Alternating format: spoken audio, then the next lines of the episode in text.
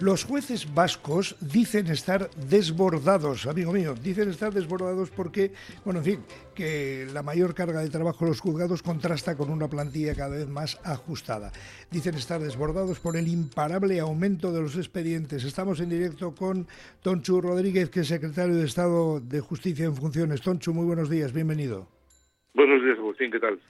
Muy bien, ¿y tú? Para que nos cuentes un poquito, ¿qué, te parece? ¿Cómo ves tú la noticia desde la capital del reino? No, claro, es que es lógico lo que, lo que viene a decir el presidente del, Tribunal Superior de Justicia del País Vasco, ¿no? Eh, eh, los asuntos se han judicializado mucho más, muchísimo más. Hemos tenido además una una huelga de, de de Administración de Justicia que, en fin, ha provocado una crisis importante y, nos encontramos con que efectivamente, pues bueno, el, Consejo General del Poder Judicial, que lleva cinco años de, interinidad, pues tampoco tampoco apuesta por, por dotar de nuevas infraestructuras judiciales, ¿no? Con lo cual todo esto se junta y efectivamente, pues bueno, pues, pues se produce un, un retraso, un colapso en la, en la justicia que estamos intentando parear y el acuerdo, por ejemplo, como, como, como acuerdo que se llegó con los jueces y fiscales, es crear 100 eh, nuevas plazas de jueces para este año, 200 para el que viene y 300 para el año siguiente, ¿no? Con lo cual, bueno, deberíamos subir el número de, jueces que hay en España. Por otro lado, el Lendakari dice, bueno, se queja de la falta de respeto con el tema del idioma, de la falta de respeto de los jueces y tal. ¿Cuál es tu opinión, Toncho? Bueno, en, primer lugar, ahí con este tema, yo creo que hay que tener un respeto absoluto a las decisiones de los, de los jueces, ¿no?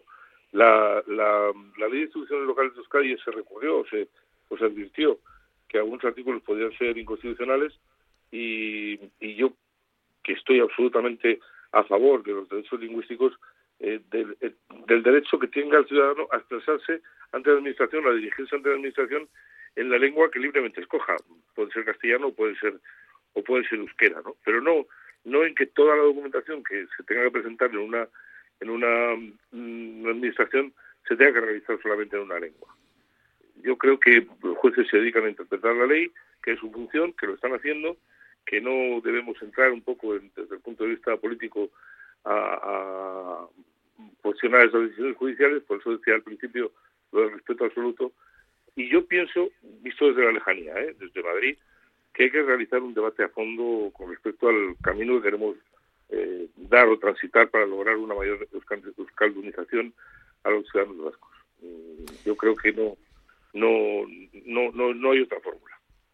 Nueve y seis minutos. Molino Café, estamos hablando con el secretario de Estado de Justicia en Funciones, Tonchu Rodríguez. Tonchu, por cierto, hay una noticia muy ilusionante, me imagino que para mucha gente. Justicia ha publicado el, listado definitivo de los beneficiarios y beneficiarias de su segunda convocatoria del programa de becas. Y creo que entre ellos hay más de uno y más de dos vascos y vascas, ¿no? Pues tenemos 11, 11 vascos tenemos, ¿no? Yo creo que, es muy importante, es muy importante que es muy importante que, que, que siga con ese procedimiento. Son 5.239.000 euros lo que hay este año para, para las becas, con un total de 792 eh, becarios, que también me gustaría resaltar que 630 de esos 792 son mujeres, ¿eh? y, ciento, y 162 son hombres, o sea que la diferencia es muy importante, ¿no?